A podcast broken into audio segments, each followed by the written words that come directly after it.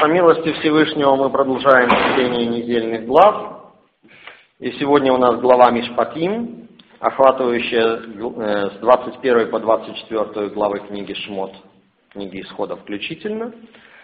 Это достаточно сложная для комментирования глава, потому что э, с нее начинается книга Завета, э, или изложение, собственно, законов Торы, которые регулируют все аспекты еврейской жизни.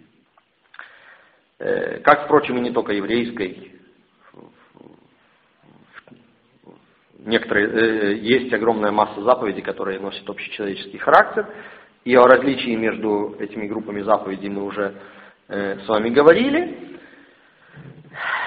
Э, и, э, конечно же, э, сейчас перед нами стоит задача увидеть общий смысл этой главы, э, понять ее место в системе откровения Божия, Э, и увидеть в ней, как мы это делаем на протяжении всего этого э, годичного цикла, этот годичный цикл у нас посвящен поискам мессианских мотивов в тексте Торы. И, безусловно, даже в этой э, части повествования, где излагаются законы различные, а не э, рассказывается о каких-то событиях, хотя под конец там тоже есть небольшие события, э, под конец этой главы, э, мы тоже хотим увидеть, э, как все это связано с э, приходом и деятельностью э, царя Машеха Ишуа, благословенное имя его. Э, глава называется Мишпатим, по первому слову, первому значимому слову главы, Амишпатим, законы или судебные постановления. Причем э, мы знаем, что существует э, как бы две основные категории заповедей по их содержательному смыслу. Это хуким и мишпатим. Хуким – это э, законы, которые не поддаются логическому осмыслению, а мишпатим – это, так сказать, естественные законы, в общем-то, которые, э, природа которых вполне понятна. Интересно все-таки, конечно, что в этой главе нам впервые встретится и такой совершенно абстрактный хок, как «не вари козленка в молоке матери его». И мы увидим тоже, что он все равно очень тесно связан с темой главы. Вот законы еврейской жизни. Сразу интересно, что э, поскольку говорится вот те самые законы, the эйле а мишпатим с определенным артиклем, то речь идет о том, что э, Моше здесь только как бы напоминает о тех э, законах, которые уже были раскрыты Всевышним. Вот. Э, мы предполагаем, что э, это, эти законы были даны на стоянке в Маре, и потом повторены на горе Синай, а теперь вот разъясняются э, в деталях и в записанном рукой Моше свитке Торы.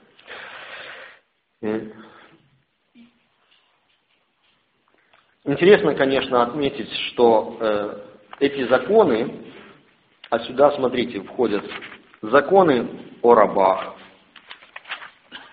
законы об убийцах, э, похитителях, законы о возмещении нанесенных ущербов и повреждений, законы о нанесении, э, о, о, компенса, э, о э, компенсации ущерба э, имуществу, законы о воровстве, потраве, поджоге, за, об оскорбительных действиях, э, о о займах и залогах, уваж... э, справедливом суде, э,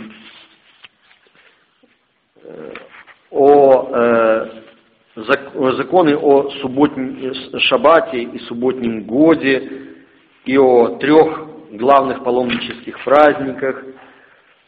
И это все в очень краткой форме э, изложено. И 24 глава рассказывает о том, как происходило заключение э, союза, церемония посвящения и э, когда Моше было велено подняться на гору вместе со старейшинами Аароном и сыновьями Аарона, и там было раскрыто божественное присутствие. И э, здесь же народ отвечает очень интересным выражением на Асеве Нишма, сделаем и будем слушать. И все, и все эти вещи между собой очень тесно взаимосвязаны.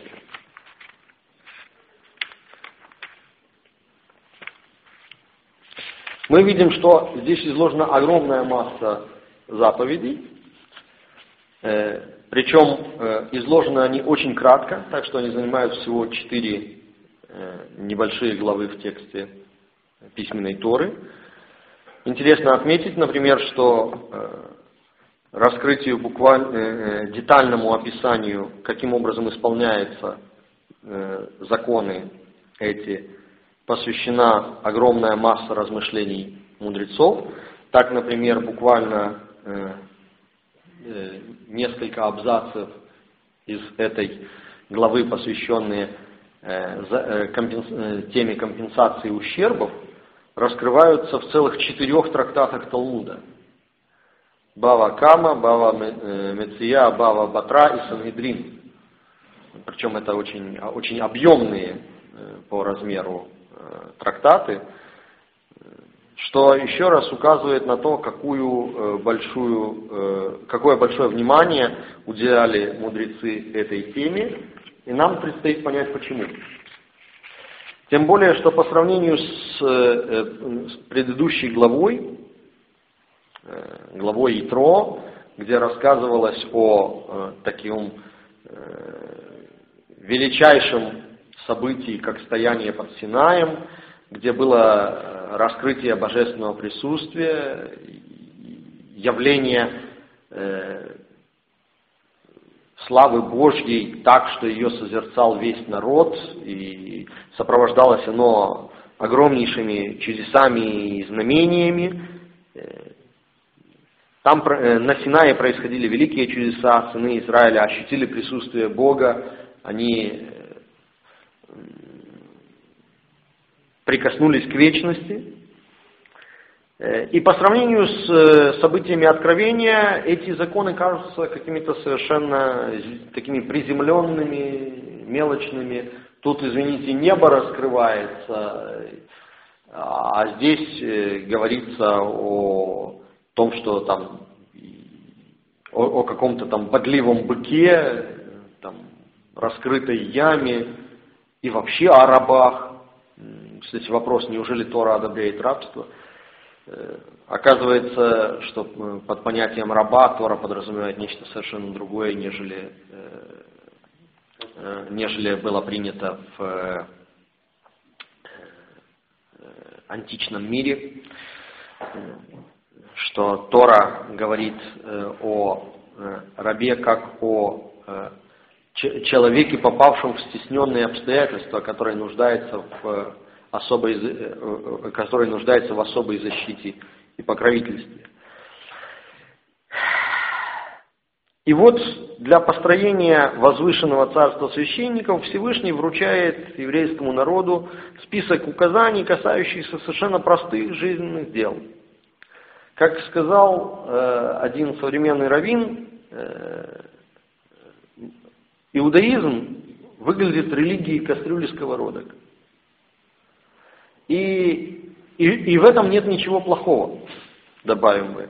Почему? Потому что, оказывается, Всевышний хочет, чтобы не хочет, чтобы мы убегали от земли куда-то в небесные выси, а для того, чтобы наоборот в нашей повседневной жизни мы приводили святость небес и наполняли этой свя... Э, на землю, и этой святостью небес наполняли все наши повседневные дела. Как сказано э, одним из современных учителей, союз со Всевышним закрепляется через повседневные земные дела. Святость, который, которой призывает нас Всевышний, и, что, и, и, э, и эта святость, это его святость, от него исходящая. Неудивительно, что посланники царя Машеха отмечают это, э, важность этого стремления к святости э, во всех наших поступках. Не только в тех поступках, которые обращены на непосредственно саму процедуру богослужения, не только в нашей молитве, не только в наших возвышенных каких-то этических требованиях, а во всех поступках э, нашей жизни, во взаимоотношениях с людьми, отмечают важность вот этой святости, которая э, э, дана нам, как, пишет, как говорит это посланник Шимон Кефа, апостол Петр, в первой главе своего первого послания, э, с 15 и 16 э, э, стихи, говорит, по примеру призвавшего вас святого, сами будьте святы во всех поступках, ибо написано, и он цитирует Тору, будьте святы, потому что я свят. Так вот, святость это достигается не отделением от мира, уединением в доме учения, долгой молитвой и, отнюдь не скрупулезным соблюдением ритуалов. А святость это может быть достигнута только через включение человека в жизнь общества и справедливое разрешение конфликтов, которые возникают в взаимоотношениях между людьми. То есть мы вносим божественную святость, э, которая совершенна, в этот несовершенный мир. И она, будучи э, намного превосходнее, превосходящей все силы этого мира, потому что она исходит от Всевышнего, которому, как говорится, невозможно оказать сопротивление. Э, она не оскверняется этим миром, а наоборот очищает этот мир. И поэтому вот именно через э, следование э, законам, которые здесь изложены, а здесь фактически изложены законы и заповеди, касающиеся системы решения конфликтов в человеческом обществе. Люди несовершенны, люди даже не то, чтобы постоянно тяготеют к злу. А люди допускают ошибки. Люди э, допускают в жизни промахи. Люди э, имеют конфликты друг с другом. И мы видим здесь примеры решения этих конфликтов. Причем э, интересно, что мудрецы отмечают, что огромная масса законов, касающихся, например, штрафов и компенсаций, носит не предписательный характер, а ограничительный. Что это означает? Это означает не то, что ты обязан требовать компенсацию, которая здесь указана, а если ты требуешь компенсацию, она не может превосходить ту, которая определена законом. Тем самым э, э эти заповеди кладут предел человеческой алчности, подлости и так далее.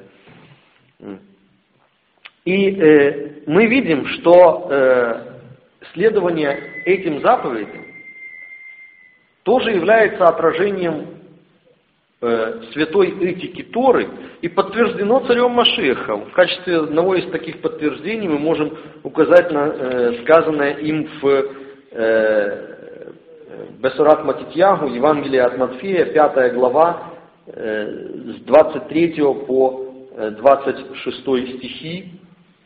Э, это проповедь на горе. Итак, если ты принесешь дар твой к жертвеннику, и там вспомнишь, что брат твой имеет что-нибудь против тебя, оставь там дар твой перед жертвенником и пойди прежде примирись с братом твоим, и тогда приди и принеси дар твой. Мирись с соперником твоим скорее, пока ты еще на пути с ним.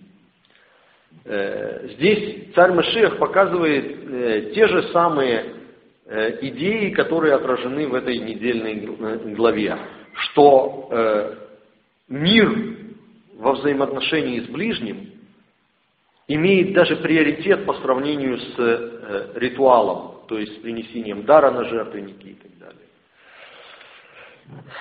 Более того, тем самым мы видим, что каждый человек заслуживает защиты э, своей чести и достоинства.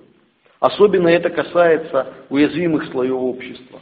Речь идет о пришельце, чужеземце среди тебя, или гере, прозелите, который оторван от э, своего родства, о рабе, о сироте, о вдове.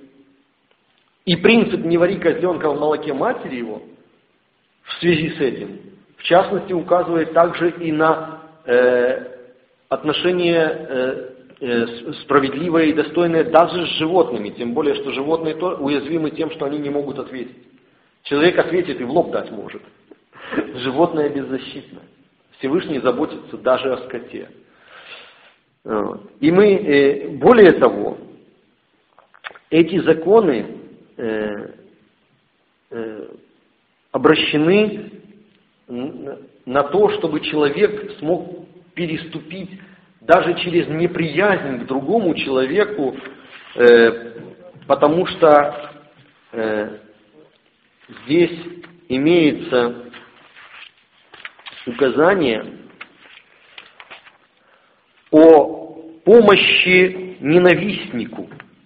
Это 23 глава, стихи 4 и 5. Если встретишь ты заблудившегося быка или осла, принадлежащего ненавистнику твоему, должен ты вернуть его хозяину. Если увидишь, что осел ненавистника твоего лежит под ношей своей, разве оставишь его без помощи? Помоги непременно, развьючьте осла вместе. При этом, э, то есть, э, э, э, ну какие у человека могут быть э, по-настоящему враги? Тем более, если э, еврейская традиция считает человека врагом Э, во враждебных отношениях друг с другом, если они по причине какой-то неприязни три дня друг с другом не разговаривают. И враг не имеет права свидетельствовать против тебя в суде. Так вот, э, э, чтобы, то, то есть нет в этом мире ничего такого, что было бы достойно того, чтобы мы ненавидели человека настолько, что не могли бы прийти и протянуть ему руку помощи. И протягивая ему руку помощи, то есть благословляя ненавидящих нас, как говорит об этом царь Машех Ишуа дальше в проповеди на горе, мы тем самым способствуем тому, что сердце человека этого размягчается. Да. И, э, и он тоже может э, э, принять участие в исправлении этого мира, обратиться ко Всевышнему. Здесь говорится также о том, э, да, более того, э, вот забота о вот этих наименее, э, наиболее уязвимых слоях общества, она отражена неоднократно и в учении посланников царя Машеха, и в качестве как минимум одного примера я приведу слова, сказанные э, Яковом Ашалехом. Это послание апостола Якова, первая глава, 27 стих. «Чистое и непорочное благочестие» э, древний э, арамейский перевод этого отрывка из Бритхадаша, здесь слово благочестие объясняет как дат, то есть чистая религия – пред Богом Отцом состоит в том, чтобы заботиться о сиротах и вдовах в их скорбях и хранить себя неоскверненным от мира. Что значит хранить неоскверненным от мира? Как это мы уже чуть раньше рассмотрели. Это означает не э, поддаваться на несовершенство этого мира, а наоборот Божье совершенство вносить в этот мир. Это первая глава, 27 стих, послание Якова заботиться о сиротах и вдовах. Да, и хранить себя неоскверненным от мира. Мы видим о том, что э, э, об этих законах говорится, что ты их тасим лифнейгем, расставишь, разложишь пред ними. То есть э, эти законы надо э, не только знать, но и понимать и овладеть ими, чтобы это знание, как хорошо накрытый стол, насыщало, как хорошо приготовленная пища. И э, тем самым мы э, будем вносить свою э, лепту в э, партнерские отношения со Всевышним по исправлению этого мира. Итак, соседство этих двух недельных глав и трое Мишпатим отнюдь не случайно, потому что она указывает на существование системы взаимоотношений между духовным и физическим, материальным. И сами основы веры, э, десятисловие, откровение славы Божьей, прозвучавшее в предыдущей главе, она связана с вот этими мелочами, которые проявляются не только в доме молитвы, но э, здесь мы видим очень важный принцип, который затем отражен в самом приходе царя Машеха э, в, наш, в наш мир, его нисхождение из мира небесного – в мир материальный. Потому что здесь мы видим, как духовная Тора, созданная прежде создания мира, э, являющаяся как бы э, э, планом создания этого мира, существующая в замысле Всевышнего как его извечная премудрость, не сходит в этот мир и находит свое выражение вот в этих материальных мелочах. В э, заботе о э, э, пришельце, рабе, сироте, вдове. Здесь, в частности, например, вот из одного буквально стиха 21 главы еврейская традиция мудрецов извлекает целые учения об отношениях мужа и жены, об обязанностях мужа по отношению к жене, и так далее. То есть здесь в очень сжатой, концентрированной форме изложено то, как духовная Тора приходит в материальный мир и служит точкой соединения небесного и земного. И поэтому мы прекрасно понимаем, что именно это дает нам основание э, говорить о том, что э, Тора и Машех – это два аспекта единой реальности Божьей премудрости. Потому что точно так же, как духовная Тора приходит в материальный мир и выражается в э, вот этих мелочах, казалось бы, даже не связанных с ритуалом, а связанных именно с отношениями, э, то и царь Машиах приходит с небес, ибо существует он прежде создания мира – и приходит не как бестелесный призрак, не как э, некое ангельское существо, а приходит как человек из плоти и крови. О чем сказано в Бесурат Йоханан, и вы это прекрасно знаете, но я просто еще раз это прочитаю. Бесурат Йоханан, первая глава, 14 стих, что и Мемра, слово, стало плотью, то есть стало человеком и обитала, в оригинале сказано, э, поставила свою скинию, раскинула свой шатер. И раскинула свой шатер среди нас, полная благодати и истины. И мы видели славу Его, славу как единственного в своем роде, кто пришел от Отца. Откровение Торы достигает своего апогея в явлении царя Машиха. Подобно тому, как Тора соединяет небесное и земное, заповедь является брачным союзом между небом и землей.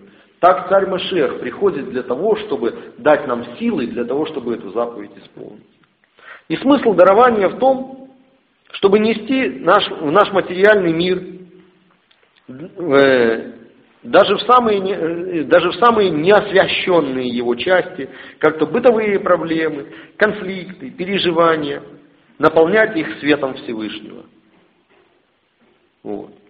Здесь Тора указывает нам, на э, необходимость э, или на приоритет, который должны мы вообще как человеческое сообщество. Потому что Израиль э, создается как э, зародыш и прообраз будущего искупленного человечества.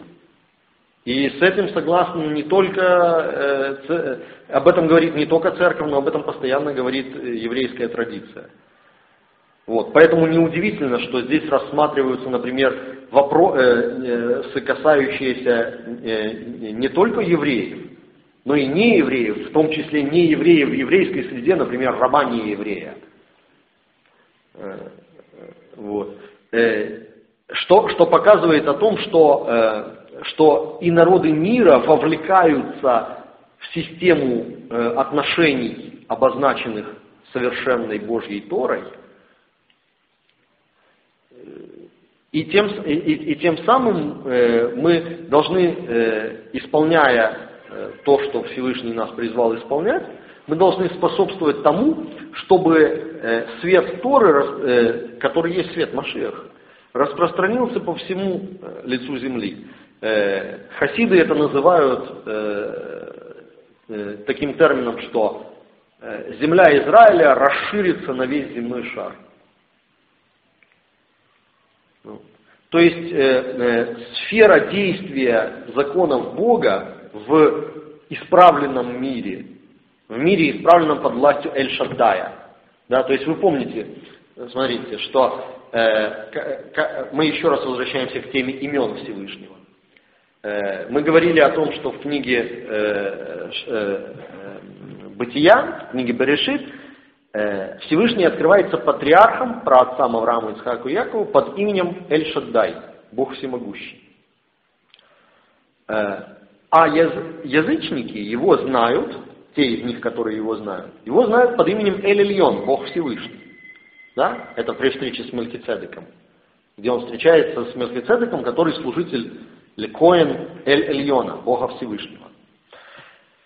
А здесь Моше э, э, э, в шестой главе книги Шимот э, встреча, э, встречается Всевышним у э, э несгорающего куста. Э, узнает о раскрытии смысла э, четырехбуквенного имени его, что представляет как бы более высокий этап открытия, э, раскрытия Всевышнего.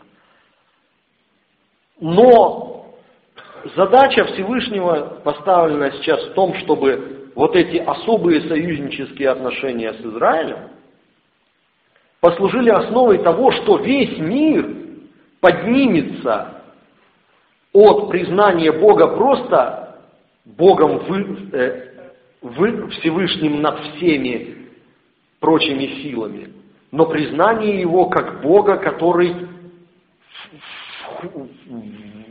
вступает в отношения с человеком от, от признания Его как Эль-Эльона, признание Его как Эль-Шаддая, потому что э, молитва Алейну говорит, что весь мир будет исправлен под властью Эль-Шаддая. Да, под э, властью э, всемогущего Бога, Бога, который кладет пределы, в дословном переводе. Да?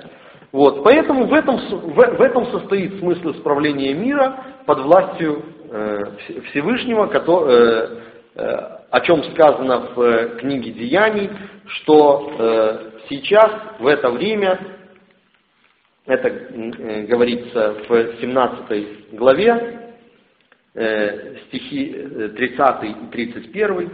Итак, оставляя времена неведения или неве, времена невежества, Всевышний ныне повелевает людям всем и повсюду покаяться, то есть э, совершить признание в своих грехах и ошибках и сделать шаги к исправлению себя.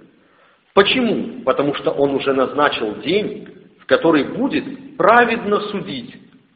Судить по-еврейски шафат, шофет. То есть он исправит мир в соответствии со своими мишпатим. Миш, э, здесь тот же самый корень. Мишпат, мишпатим и шафат, судить. Он будет праведно судить Вселенную посредством предопределенного им мужа, то есть царя Мессии, подав удостоверение всем воскресив его из мертвых. И поэтому неудивительно, что эта тема э, с, э, исправления мира постоянно прослеживается в э, апостольских посланиях, чему я э, укажу буквально только два отрывка, а вы еще можете сами немало их э, э, найти. Это э, первое послание к фессалоникийцам, пятая глава.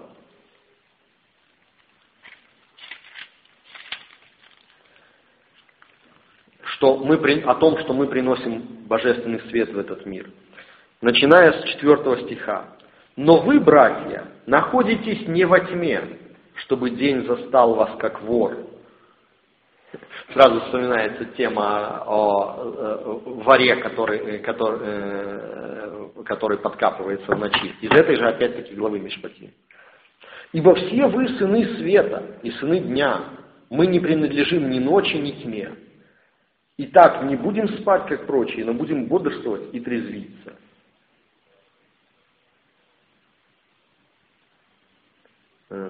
И говорится о том, умоляем вас также, братья, вразумляйте бесчинных, это 14 стих, утешайте малодушных, поддерживайте слабых, будьте долготерпеливы ко всем.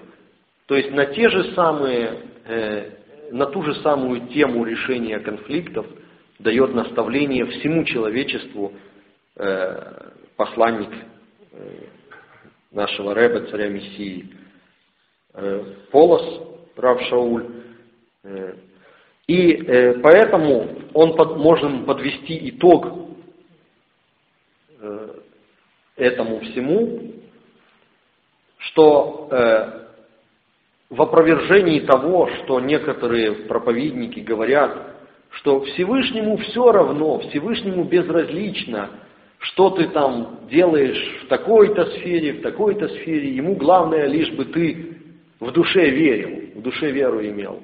На самом деле такой подход совершенно противоречит сказанному посланниками, сказанному апостолами. И в качестве подведения итога мы прочитаем сказанное в первом послании к Коринфянам, 30, э, в 10 главе, 31 стихе. Итак, едите ли, пьете ли, то есть самые элементарные бытовые вещи делайте. Едите ли, пьете ли, или что иное делайте, все делайте во славу Божью. И пусть укрепит нам в этом, э, нас в этом Всевышний во славу Царя Машеха Иешуа. Аминь.